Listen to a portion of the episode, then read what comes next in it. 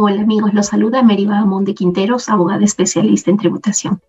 Hoy quiero comentarles respecto a los cambios introducidos a través de los decretos legislativos 1523 y 1524 vinculadas con la facultad de fiscalización de la administración tributaria.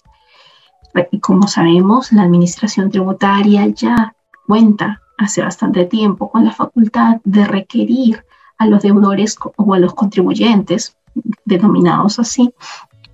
o a terceros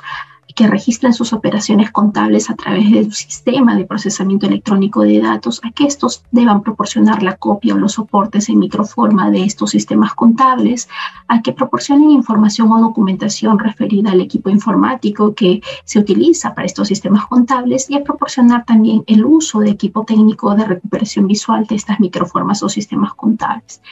Eh, la modificación introducida está referida a que a partir del día 19 de febrero del 2022,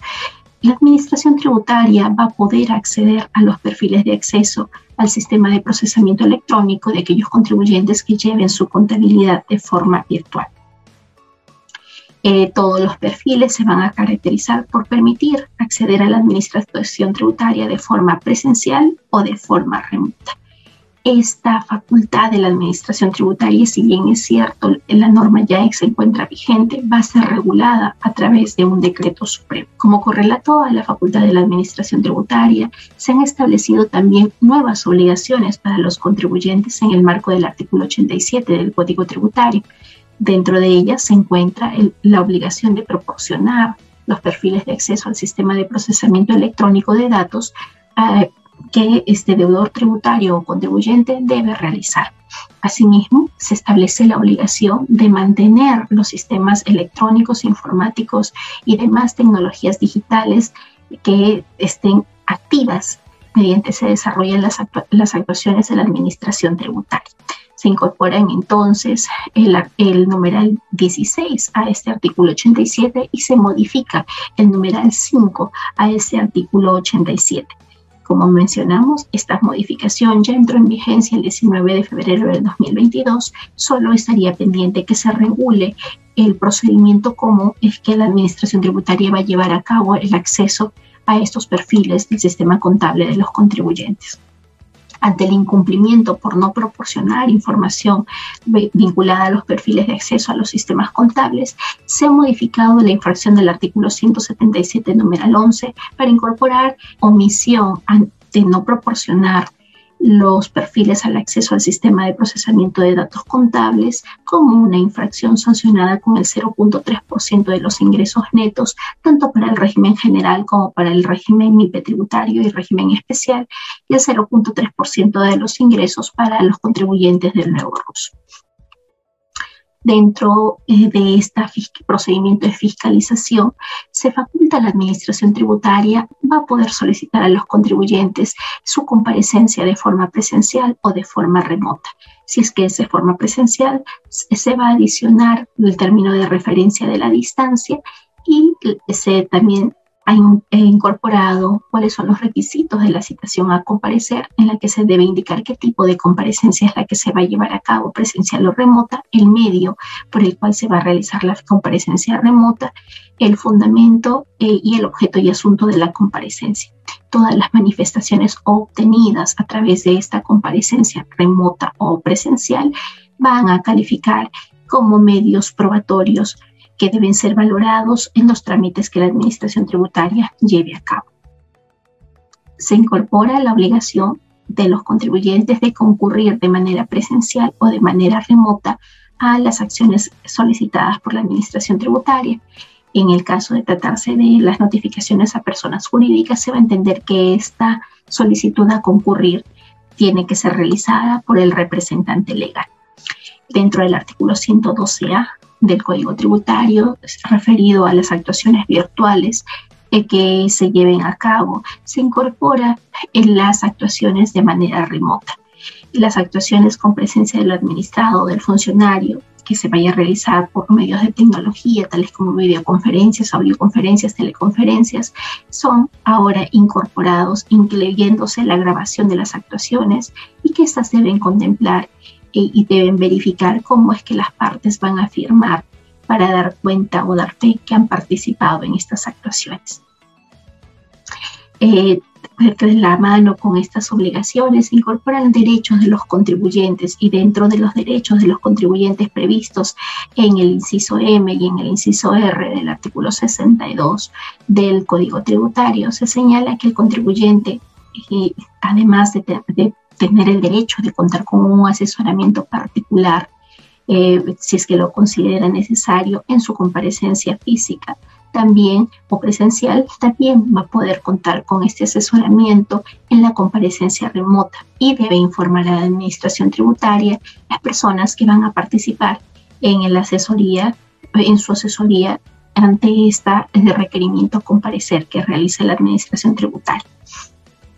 el contribuyente también va a poder solicitar a la administración tributaria que le informe cuáles van a ser los medios mediante los cuales va a llevar a cabo esta comparecencia de forma remota.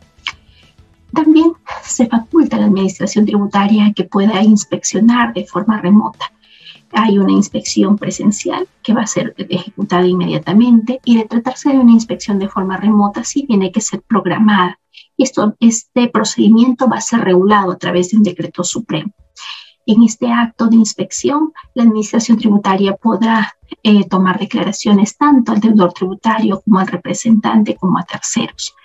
Eh, luego, esta facultad de supervisar las obligaciones tributarias, eh, aquí tiene la Administración Tributaria no tan solo va a estar enmarcada en que esta supervisión se realice en lugares públicos a través de grabaciones de video, sino que la SUNAT va a poder hacerlo también en un entorno digital.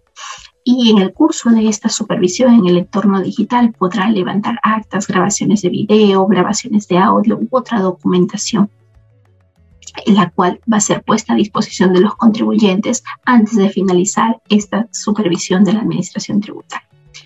la comparecencia de forma virtual o, remota, como se le ha denominado, también se ha implementado en la fiscalización en la que se, definitiva en la que se aplique la norma 16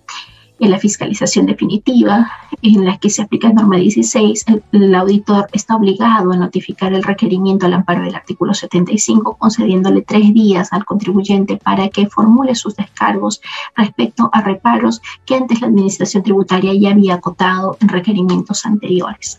Eh, luego, vencidos estos tres días, el auditor tendrá que remitir un informe al comité revisor en el que considere aplicable esta norma 16 el comité revisor cuenta con 30 días para pronunciarse respecto a la posibilidad de que se aplique la norma 16 y para lo cual puede solicitar la comparecencia del deudor tributario ¿no? en no menos de 10 días de la, fecha de la citación y esta comparecencia va a poder ser efectuada de forma presencial o de forma remota. Esto el comité revisor su opinión va a ser vinculante y luego se notificarán los valores en los que se indique si es que es de aplicación la norma 16 o no lo es. Dentro de los derechos de los contribuyentes se encuentra el derecho a, consultar a la administración tributaria eh, de forma institucional, como entidades representativas, eh, de actividades económicas, laborales o profesionales o las entidades públicas, para que puedan solicitar la interpretación de la administración tributaria respecto a una normativa tributaria pero los contribuyentes también pueden solicitarlos eh, la interpretación a la administración tributaria mediante un escrito eh, que eh, planteen cuáles son, cuál es la interpretación de la administración tributaria respecto a tributos que le son aplicables directamente al contribuyente y esta opinión de la administración tributaria va a ser vinculante para esta. Este procedimiento de la consulta particular fue regulado ya a través del Decreto Supremo 253-2015, pero a través de este Decreto Legislativo 1523, vigente a partir del 19 de febrero del 2022, se permite que si es que la Administración Tributaria considera pertinente la comparecencia para esclarecer los hechos que se pretenden interpretar o los supuestos que se pretenden interpretar, puede requerir que el contribuyente acuda de forma virtual o de forma remota y para esclarecer estos hechos. Respecto a las notificaciones, eh, se han establecido a través del decreto legislativo 1524, cuya vigencia es a partir del 1 de julio del 2023, nuevos supuestos de presunciones de domicilio fiscal para aquellas personas naturales que no hayan fijado su domicilio fiscal. Dentro de estos nuevos supuestos está que se debe considerar como domicilio fiscal aquel domicilio que los contribuyentes hayan informado a las entidades de la administración pública o en procedimientos vinculados a autorizaciones, licencias, permisos o contratos con entidades privadas. También se va a presumir que califica como domicilio fiscal aquel lugar donde se cuenta con los bienes en los que se realizan operaciones tributarias o operaciones económicas que generen obligaciones tributarias. También se considera como domicilio fiscal presunto el declarado ante la RENIEC, ante migraciones y, y ante el Ministerio de Relaciones Exteriores. De existir más de un domicilio fiscal, la Administración Tributaria va a elegir qué domicilio fiscal es el que le va aplicar al contribuyente como un domicilio fiscal presunto. Similar figura se presenta en el artículo 13, que ha sido modificado por este decreto legislativo 1524, nuevamente entra en vigencia el 1 de julio de 2023 y se incorpora a los supuestos ya existentes, eh, en los que se recogen similares supuestos a los del artículo 12 eh, de la presunción de domicilio de personas naturales y se establece como una presunción ah, de domicilio para la persona jurídica todo domicilio comunicado ante la administración pública en procedimientos vinculados a autorizaciones, licencias y también el domicilio que se indique en contratos privados. Eh, aquellos actos que pueden ser notificados a través de correo electrónico. hay actos que actos administrativos que son de ejecución diferida y otros de ejecución inmediata aquellos actos que son de ejecución diferida pueden ser notificados a través de correo electrónico o cualquier medio aprobado por la SUNAT o el Tribunal Fiscal, mientras que los actos de ejecución inmediata, estos solamente pueden ser eh, notificados mediante actos cuya ejecución pueda realizarse mediante forma presencial. Incorpora también un tercer párrafo al inciso D del artículo 104, referido a las notificaciones que la Administración Tributaria puede llevar a cabo a través de la página web de SUNAT. Esto ya está contemplado para los sujetos que califiquen con domicilio no hallado no habido pero se incorpora que este tipo de notificación a través de la página web de SUNAT también se va a llevar a cabo para aquellos actos en los que la SUNAT notifique a los contribuyentes que no se hayan inscrito en el RUP o que se les ha encontrado realizando actividad comercial. Respecto a las distintas modalidades de notificación previstas en el artículo 104 del Código Tributario, tenemos las notificaciones a través de correo electrónico, a través de mensajero, a través de constancia administrativa y por cédulón. Estos actos, mediante este medio, han sido regulados únicamente para actos administrativos que son distintos a actos administrativos que ordenan trabar medidas cautelares o que requieren la exhibición de documentos contables o de libros contables. Eh, se prevé en el artículo 106 que, se va, eh, que estas notificaciones de medidas cautelares o de requerimiento de libros o de requerimiento de documentación contable surten efectos ese mismo día de la notificación desde el momento en el que se recepciona o se hace la entrega o depósito en el buzón electrónico. Y la notificación mediante página web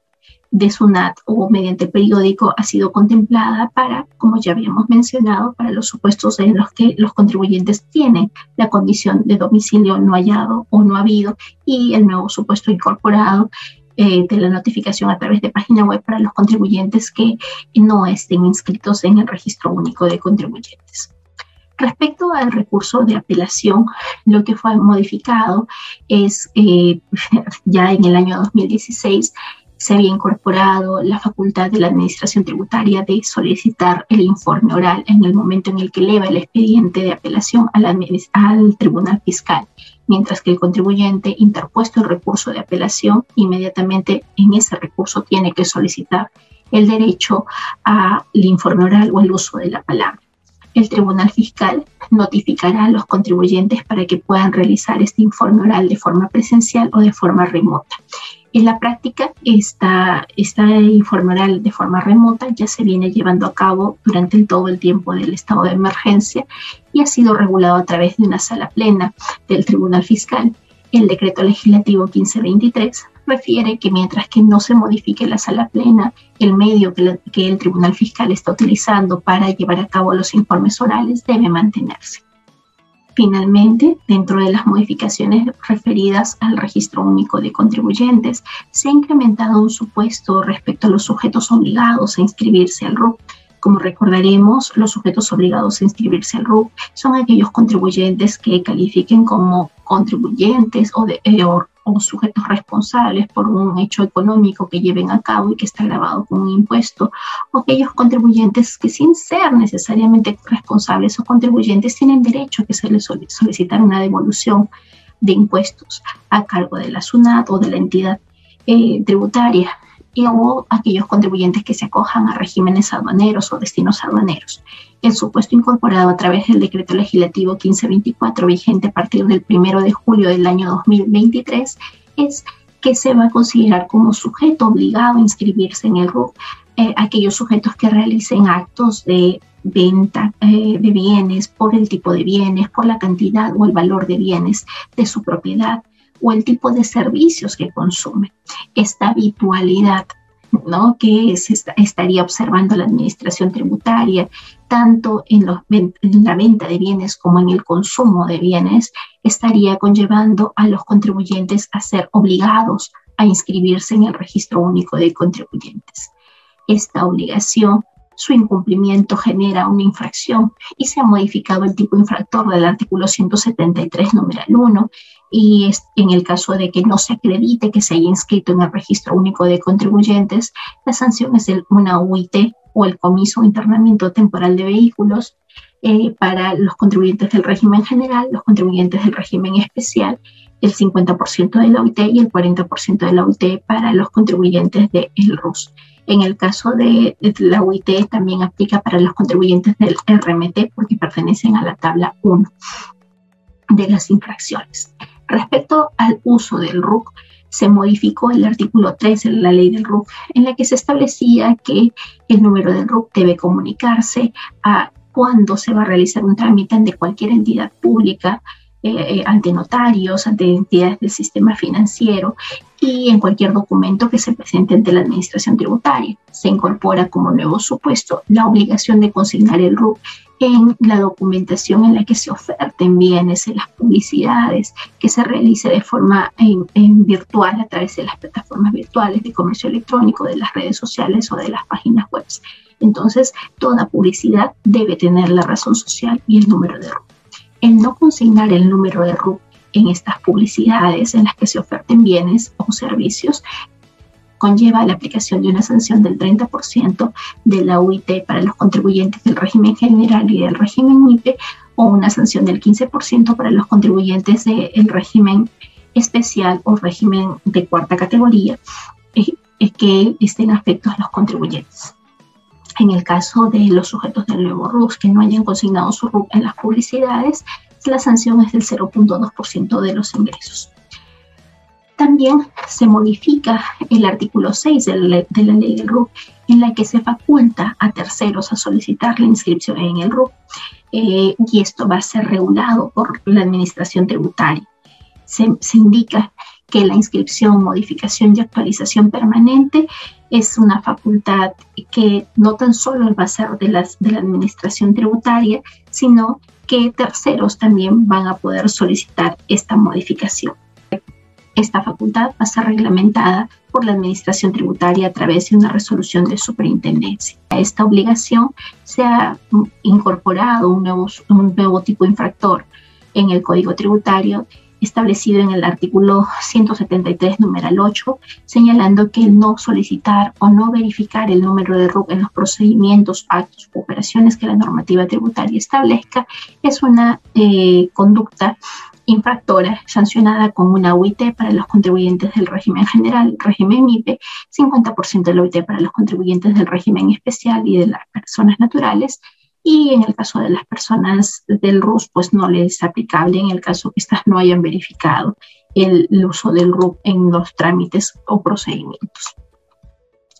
El otro tema está vinculado a aquellos contribuyentes que son detectados por la Administración Tributaria que están realizando actividad generadora de rentas de tercera categoría o actividad comercial estos contribuyentes detectados que no se encuentren inscritos o estén de baja de oficio, lo que va a proceder es que la Administración Tributaria, al encontrarlos eh, realizando actividad comercial, los va a registrar como contribuyentes afectos al régimen general del impuesto a la renta. Excepcionalmente, los contribuyentes pueden acogerse al RUS o al RER o al régimen MIPE tributario en tanto cumplan las condiciones de estos regímenes hasta la fecha de vencimiento para la presentación de la declaración del pago a cuenta del impuesto a la renta que comprende al mes de la notificación del acto administrativo. En el caso que se les haya detectado realizando hechos imponibles en el caso que la Administración Tributaria hubiese detectado que la actividad comercial está siendo realizada el año anterior en el que se había realizado el acogimiento al RUS, al RER o al RMT, el cambio del régimen va a conllevar a que el contribuyente que se acoja al RUS, por ejemplo, va a perder el saldo a favor del, del impuesto a la renta y tanto del IGB también, y también va a perder la aplicación de las pérdidas de ejercicios anteriores. En el caso de los contribuyentes que se acogieron al régimen especial, eh, van a poder aplicar contra sus pagos a cuenta el saldo a favor del impuesto a la renta, pero pierde el arrastre de la pérdida tributaria. Dentro de esta inscripción de oficio que pueda realizar la Administración Tributaria o la reactivación de oficio, también se encuentra la facultad de los contribuyentes de impugnar esta inscripción de oficio y esta impugnación debe ser llevada a cabo a través del recurso de reconsideración o apelación previstos en la Ley de Procedimiento Administrativo General y excepcionalmente en el caso de que se traten de valores eh, que son sujetos de reclamación, estos, esta reclamación deberá llevarse a cabo de acuerdo al Código Tributario. Dentro del marco de la Ley 31380, que es la ley que autoriza modificar el Código Tributario, ya tenemos regulado entonces eh, la facultad que se dio al Poder Ejecutivo referido a la optimización del acceso o la transformación digital de la administración tributaria y esto se lleva a cabo a través de la comparecencia de forma remota incorporado a través del decreto legislativo 1523. También se modificaron las normas referidas a las exoneraciones que se llevó a cabo a través del decreto legislativo 1521 y el perfeccionamiento del registro único de contribuyentes a la disminución de la litigiosidad a través de normas que exijan la claridad en el petitorio, que se establezcan nuevos supuestos de jurisprudencia de observancia obligatoria, eh, que se modifiquen los supuestos para la emisión de órdenes de pago. También se encuentra pendiente la optimización de las facultades de la administración tributaria. También se encuentra pendiente la creación de perfiles de cada contribuyente en cumplimiento de las obligaciones tributarias entre otras que permitan la adecuación del, Código Tributario de la Ley 28194, los sistemas de pago de obligaciones a través del SPOT y el, que se regule el procedimiento de atribución de la condición de sujetos sin capacidad operativa amigos, estas son las modificaciones que hasta el momento se han introducido al código tributario, tengámosla en cuenta, máxime cuando algunas de las modificaciones ya entraron en vigencia, otras modificaciones se postergan su vigencia hasta el ejercicio 2023 de forma diferencial. Deseo que esta información les sea de utilidad.